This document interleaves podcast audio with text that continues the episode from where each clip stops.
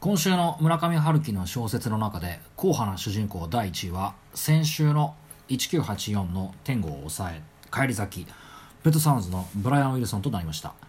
いやーやっぱり帰り咲きというかあ他の村上春樹の小説の主人公はお盛んですけどもね、えー、もう病んでますからねブライアン・ウィルソンは。来週も皆さんの投票をお待ちしております。さてこの番組もそろそろおしまいのお時間となってまいりました。一つ訂正です。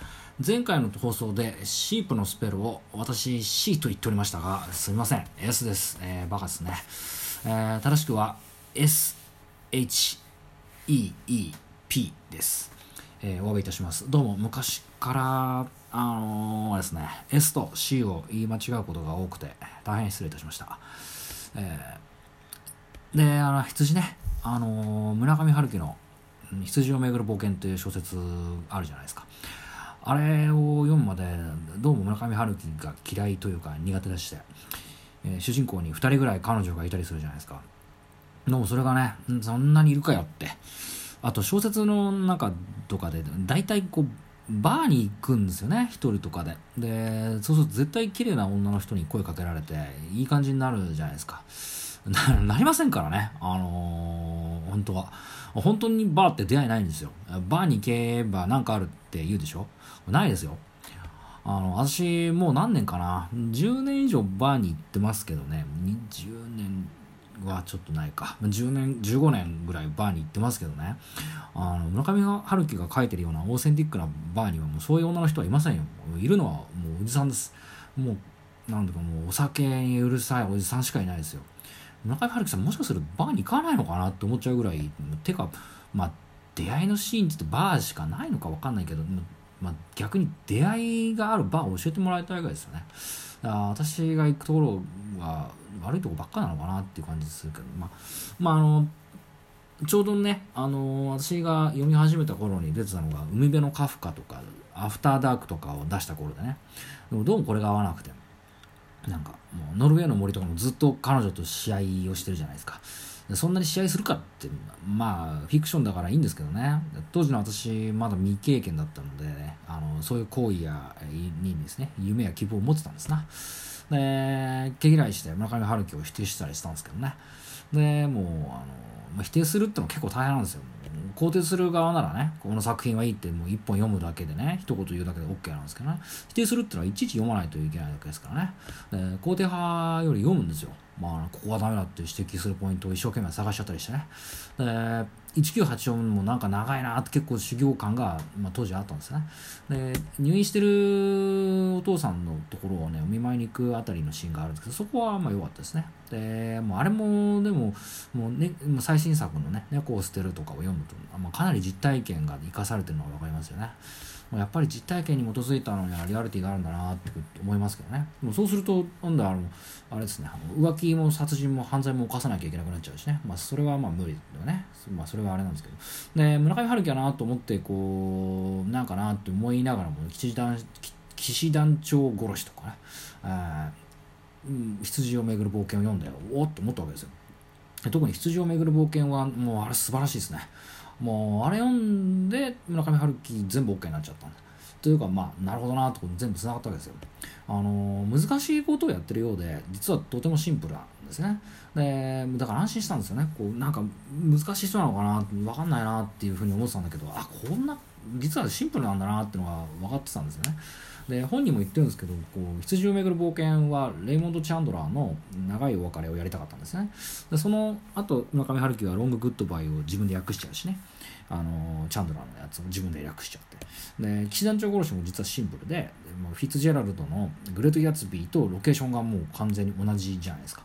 で監視してるところとかも同じだしね。で、まあ、さらに騎士団長殺しは羊を巡る冒険にすごい似てて。で、まあ、自分でやりたかったことをもう一回やってるっていうこう同じテーマをずっと書き続けてくれるっていうのがなんかちょっと安心できちゃったんですよね。で羊を巡る冒険の方は、まあ、東京から北海道が横への移動なんだけど騎団長殺しの方は下なんですよね。地下の方に行く話なんで。で、あ、とはもう違う作品だと例えば「アンダーグラウンド」は地下鉄サリン事件のドキュメンタリー小説ですけどそれだとカポーティの冷血を自分でやってみたかったわけですよね。でその後こうやっぱりカポーティのあのティファニーで朝食を訳してますからね。もう律儀ですよね。自分が影響を受けたものをしっかり翻訳者として出すと偉いなと。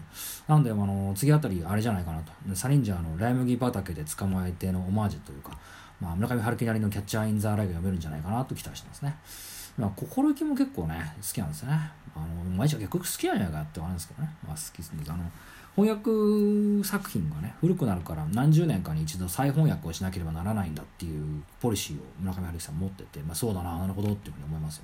だからもうあれですよ、まあ、私はもうあの、彼女とだらだら昼過ぎまでベッドで試合したりするシーンだけどうもリアリティがない気がしてるんですね、そこだけね。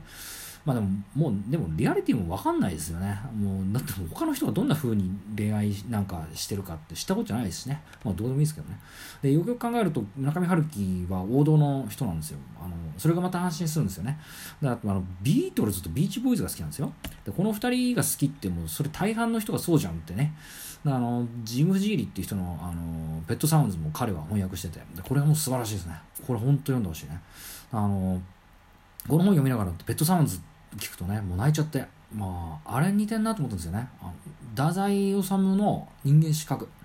似てねえだろって意見もあると思うんですけどあの影響力が似てるんですよ。あの人間資格って読みながら読んだ後にあこれ俺の小説だなってなる人多いじゃないですか。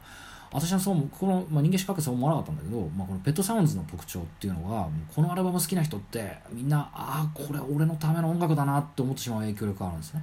でそれそのことをねこの本の中の方のねこの中で、ね、ペットサウンズが序盤で指摘しててでこれよく見つけたなと思いましたね。もう本当に自分の音楽だなと思わせるアルバムなんですよ。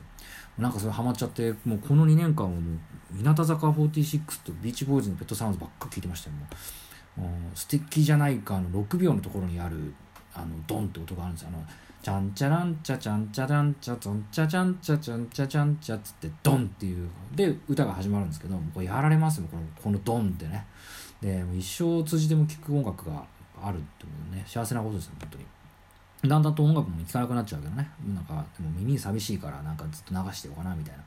一番簡単にこう落ち込んだ時とかにね人を救えるのはやっぱり音楽でそれを作ったブライアン・ウィルソンが長く救われなくて辛い日々を送ってたんだなっていうのもなんかすごい皮肉だなというか寂しい話だなっていうかね。